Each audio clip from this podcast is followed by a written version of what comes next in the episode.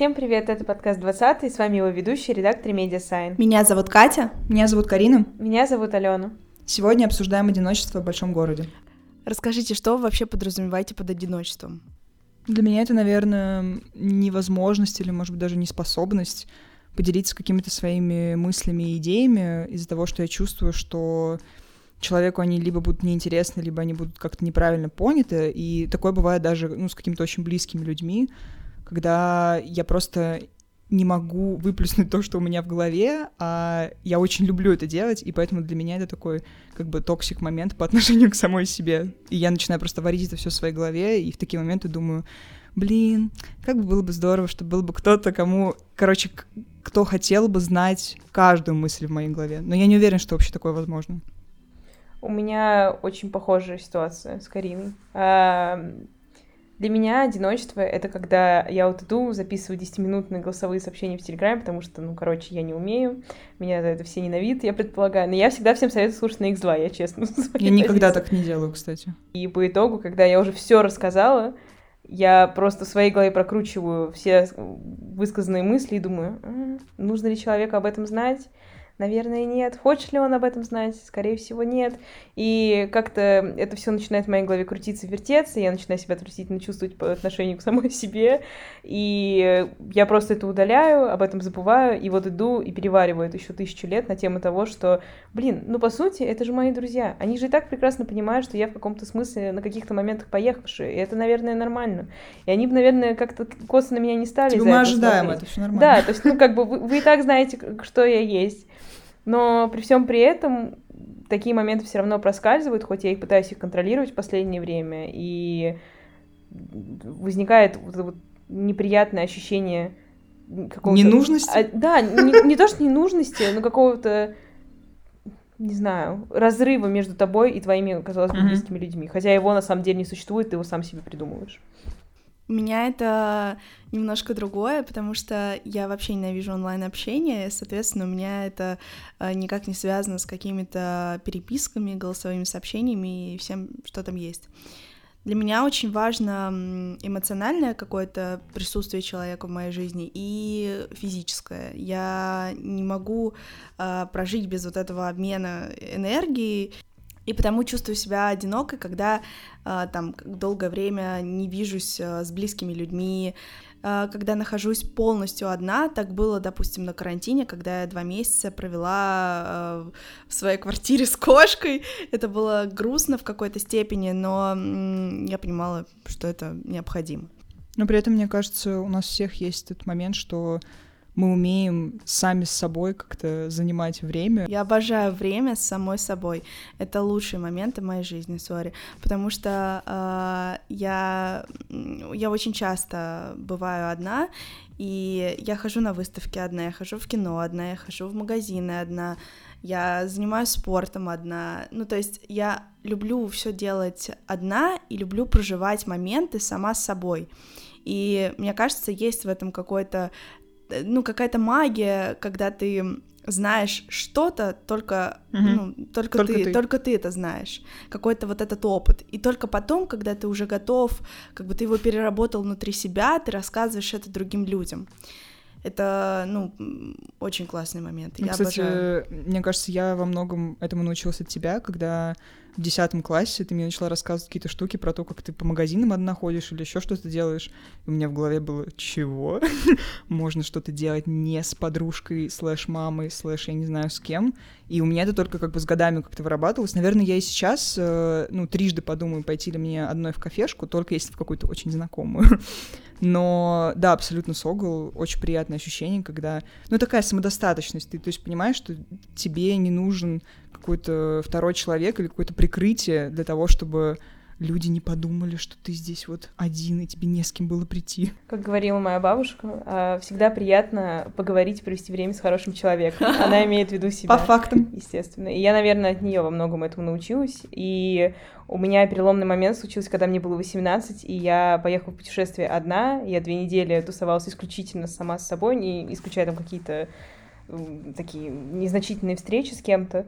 И я прям поняла, что я обожаю проводить время сама с собой, устраивать эти вот свидания самой себе, потому что не знаю, ты как-то сразу себя намного лучше чувствуешь, у тебя какие-то проблемы сами собой улетучиваются не потому, что просто их факт пропадает, а просто потому, что ты их анализируешь, ты на эту тему рефлексируешь, и как-то становится проще это отпускать и с этим справляться. И не знаю, мне кажется, что умение э, быть не с кем-то, а наедине с самим собой, это очень классно. Особенно в большом городе, когда у всех абсолютно разные расписания, вы не всегда можете проводить время вместе, но если ты будешь э, самодостаточным, ты не будешь проецировать свои какие-то внутренние комплексы на других людей, просто потому что ты научишься как-то любить себя вне зависимости от любви со стороны других. Ну, у меня, кстати, сейчас появилась мысль о том, что я как будто бы в какой-то момент а, не то чтобы выбрала этот путь, если так можно сказать, а я просто смирилась с этим. То есть у меня не было так, что я такая, ой, так люблю вот сама с собой тусоваться. Нет, я просто поняла, что так моя жизнь сложилась, что у меня не огромное количество друзей, и там я не стою в каких-то отношениях, еще что-то. То есть у меня просто нет постоянно кого-то рядом, и поэтому я приняла это. Но это не было так, что я такая, я выбираю эту жизнь, хочу быть 24 на 8 одна.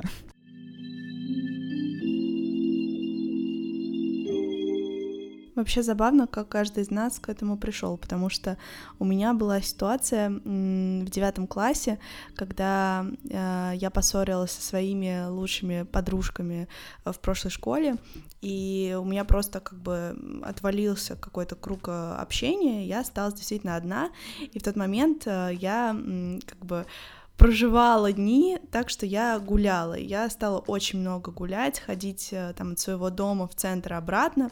И с того момента я очень полюбила и прогулки, и время с собой. И э, да, удивительно, как это вообще, наверное, даже преобразило мою жизнь, потому что я обожаю время когда я гуляю, потому что я могу подумать. Mm-hmm. И для меня это очень ценно. Я вообще люблю думать там в том плане, что о, сейчас я проанализирую какие-то ситуации, а как могло быть то, а как это, а как это все преобразилось, и это очень классно. А, опять же, если ты находишься в компании с другими людьми, ты не, ты не имеешь этой возможности в спокойствии, в тишине сесть, смотреть в одну точку, в окно, куда угодно просто идти и думать.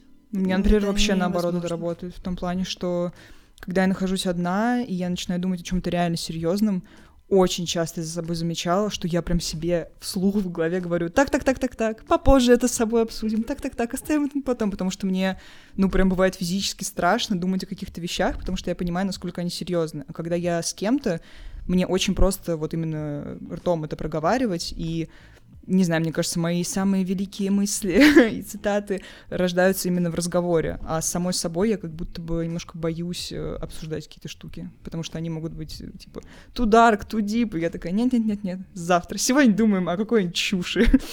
Я сначала все перерабатываю в своей голове, я буду очень долго об этом думать, очень долго раскладывать все по полочкам, потому что у меня мыслительный процесс, он непрекращаемый. Мне кажется, я даже во сне о чем-то думаю, у меня отвратительные сны из-за этого. А, вот. И только потом, когда я уже что-то сама для себя осознала и как-то могу это нормально изложить, я кому-то пойду это обсуждать, потому что я не хочу слишком быстро кому-то о чем-то рассказать и потом об этом жалеть. Не знаю, как это. Я всегда так делаю. Ну, кстати, по поводу вот того, что Катя сказала, забавно, что у нас, по сути, стартовая точка одна и та же, в том плане, что я тоже там э, перестала общаться со всеми в девятом классе в конце, но я после этого не пошла познавать мир в одиночестве, а у меня, наоборот, был такой момент, что так, я осталась одна, пойду искать новых друзей. И как бы я гуляла только вот с новыми ребятами из лицея, я пыталась со всеми как-то познакомиться, хотя я раньше так никогда не делала, потому что у меня просто априори всегда была какая-то вот там лучшая подружка, с которой мы прям 24 на 8 были вместе. А тут я осталась одна, и я такая, о нет, что это за странное состояние, идем искать друзей. У меня это тоже началось в девятом классе, как ни странно.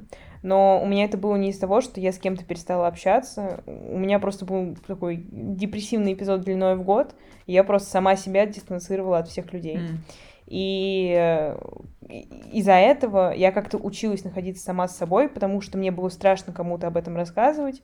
Я боялась, что меня никто не поймет, или что люди будут надо мной смеяться. Хотя у меня потрясающие абсолютно были друзья. До сих пор моя подружка мы с детского сада вместе, она абсолютно потрясающая. Вот, и это были какие-то абсолютно нерациональные сомнения, но, тем не менее, я просто всех отталкивала, Я создала себе фейковую страничку ВКонтакте, удалила основную. Я ее удаляла раз в неделю, стабильно возвращала обратно. И вот там я жила свою вторую жизнь, где я просто целыми днями смотрела кино, Мгм. слушала музыку, читала книжки, и вот как-то это была моя компания, и тогда я научилась как бы сама с собой время проводить, просто потому что я всех от себя оттолкнула.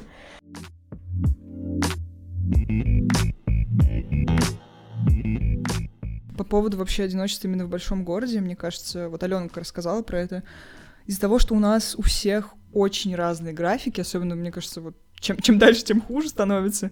И мало того, что они разные, так они очень плотные, очень заняты и все такое.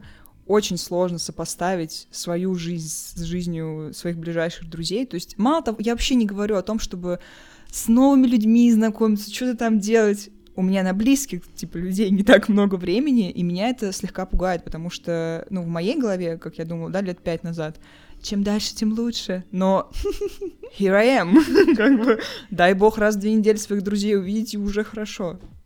Короче, мне не нравится эта тенденция, но я понимаю, что просто живя в Москве, это вообще не изменится, это только будет прогрессировать. Я недавно подумала, что если уж и заводить отношения, так сразу надо, видимо, жить вместе, потому что, ну, как бы э, ходить на свидание по 4 часа в день у меня как бы нет вообще ни времени, ни настроения. Но при этом есть еще момент, что ты можешь через какое-то время понять, что это вообще не тот человек, и нафиг все это было нужно. Ты уже потратил на это кучу времени, и каждый следующий раз ты как будто бы более избирательно, потому что ты думаешь, «М, ну у меня теперь еще меньше времени, и я не могу его тратить на левых людей, нет? Мне кажется, что как бы люди, да, сейчас, очевидно, более избирательны, чем были в прошлом веке. Это просто факт. И плюс, э, когда у нас есть все эти возможности, знаете, мы как на рынке, ну, на самом деле. Открываешь тиндеры всякие, И это рынок вот любви. тебе, да, э, один не подошел внешне, другой так, третий сяк. Вообще, это просто, на самом деле, ну, мне не нравится эта коммерциализация любви. Но просто мне кажется, эта коммерциализация это как бы естественный процесс, и это просто естественное течение, как бы ход истории. Это, это не что-то, что мы можем уже изменить, и нужно просто это принять и как бы использовать э, в свою пользу.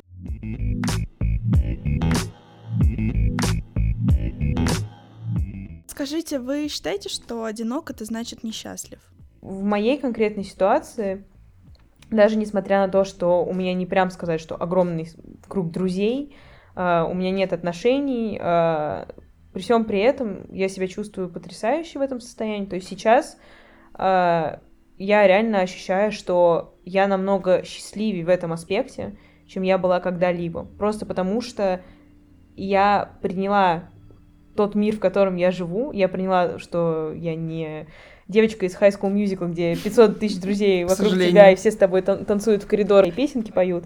Но это ведь В на целом данный это момент ок. времени, понимаешь? Ну какая разница? Типа, Нет, я, ну, думаю, просто в ка- в что... какой-то момент у тебя появится новый запрос, понимаешь? Ну, у меня есть, конечно, запрос. Мне, конечно, хочется любви, как и всем, но я не чувствую себя от этого неполноценной. Просто потому, что я полноценная сама в себе. Ну да, не, я абсолютно с тобой согласна, я просто скорее к тому, что ну, в моей голове все равно у человека есть какая-то базовая потребность вот быть понятым, быть любимым, бла-бла-бла, и в какой-то момент жизни все равно тебе перестанет хватать твоих подружек, твоих э, родителей, там, твоей собаки, кошки. Но понятное дело, что как будут менять потребности, буду меняться и я. И, соответственно, эта ситуация будет меняться. Она же не статична на протяжении всей жизни. Она поменялась I как минимум so. раз 15 за последние лет 5. А, Мне кажется, что есть просто одиночество комфортное, а есть некомфортное. И как бы вот когда тебе уже некомфортно в этом одиночестве, нужно понять проблему. Это потому что там тебя никто не понимает, потому что у тебя нет какой-то эмоциональной связи с людьми. Это потому что у тебя, не знаю, нет секса или еще чего-то. Почему это происходит? А, И когда ты понимаешь вот эту природу твоего одиночества, ты пытаешься, соответственно, решить эту проблему, и все. Но мне не кажется одновременно с этим, что одиночество решается количеством твоих друзей. Всегда все решается качеством. Факты. Это, опять же, как с работой. Ты можешь взять 10 работ, в итоге будешь распыляться, и ничего не И получится классно. каждую. Да. Тут то же самое, когда у тебя есть 10 людей э, вокруг тебя, да, 10 друзей, и когда есть 3, соответственно, ты с тремя будешь качественнее общаться, чем с десятью. Просто больше времени на них тратить, просто глубже общаться на какие-то темы. Меня скорее что пугает вообще всей этой истории, что я не уверена, что вообще в какой-то момент жизни можно почувствовать себя ну вот, знаете, максимально противоположным от одиночества. Но есть же вот эти приколы про то, что мы рождаемся одни и умираем одни, то есть... Это факт, абсолютно. Как будто бы, ну, у меня все равно есть такой страх, что что бы я ни делала, и там на какие бы там этапы своей жизни я не вышла, и что бы со мной ни произошло, все равно я буду чувствовать, что как будто бы я недопонята, не знаю, либо кем-то, ну да, наверное, вообще миром и каким-то конкретным, может быть, человеком, и, типа, я ничего не могу с этим сделать. Ну, кстати, есть еще же вот эта теория, я просто недавно посмотрела видео про... очередное видео про поколение Z, и там был пункт о том, что наше поколение более одинокое из-за того, что вот развитие технологий, мы выросли с интернетом, бла-бла-бла, и якобы это скажется все на демографии, типа родиться меньше детей, потому что мы просто, я не знаю, меньше вступаем в отношения. И слава богу. О, вау. Я думаю, что это не Пере- от этого Перенаселение? Хай. Я, я Что думаю, вообще про это думаете, да? Я думаю, что это немножко чушь. Потому что, если честно, э, в моей голове обратный эффект появления технологий нес. Просто потому что люди могли находить друзей не только в рамках своей школы, университета и города, а в рамках всего мира. То есть, типа, сейчас люди посредством каких-то твиттеров, э, инстаграмов и всего остального, э, находясь в Москве, могут подружиться с кем-то, который, с кем-то, кто находится в условной Америке. И это абсолютно нормально. Я скорее согласна с Кариной с этой теорией, просто потому что сейчас э, мы действительно пришли в онлайн. Ну, это факт. Э, мы больше проживаем там, и на карантине, соответственно, только там и жили, и концерты все эти были, и э, какие-то лекции, встречи с друзьями, с семьей и всем остальным. Э, сейчас просто будто бы стало, да не будто бы, а стало меньше каких-то оффлайновых традиций, которые э, М. раньше происходили у людей. Сейчас соседи не дружат друг с другом, например, никто не ходит в гости, Факт. а, никто не поет по вечерам песни, нет никаких чаепитий вот этих. Я понимаю, что, наверное, есть какие-то семьи, которые сохранили это, это очень здорово.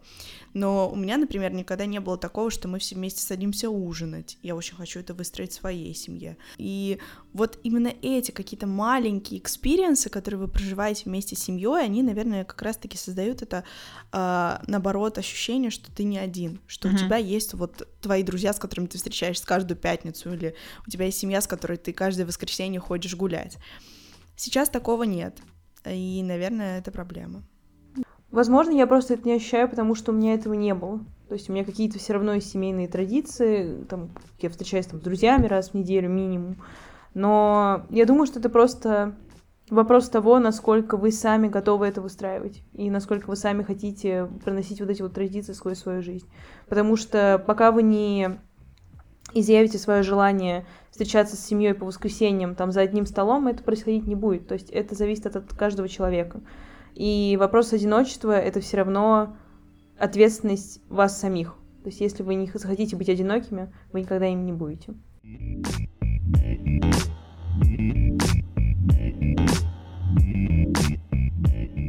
В общем, одиночество — это не сволочь и совсем не сука.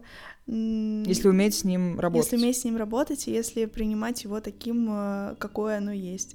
И одиночество это наоборот очень клево. Просто используйте его себе во благо. Пока оно у вас есть, потому что однажды, возможно, оно закончится. Спасибо большое, что оставляете комментарии. э, Особенно нам приятно читать их на Apple Podcasts. У нас есть э, два, два типа реакций на них. Первый — это That's fucking cute, и просто в пупок целую всех людей, которые пишут приятные вещи. Всех остальных взяли на карандашик, haters gonna hate, но как бы друзья.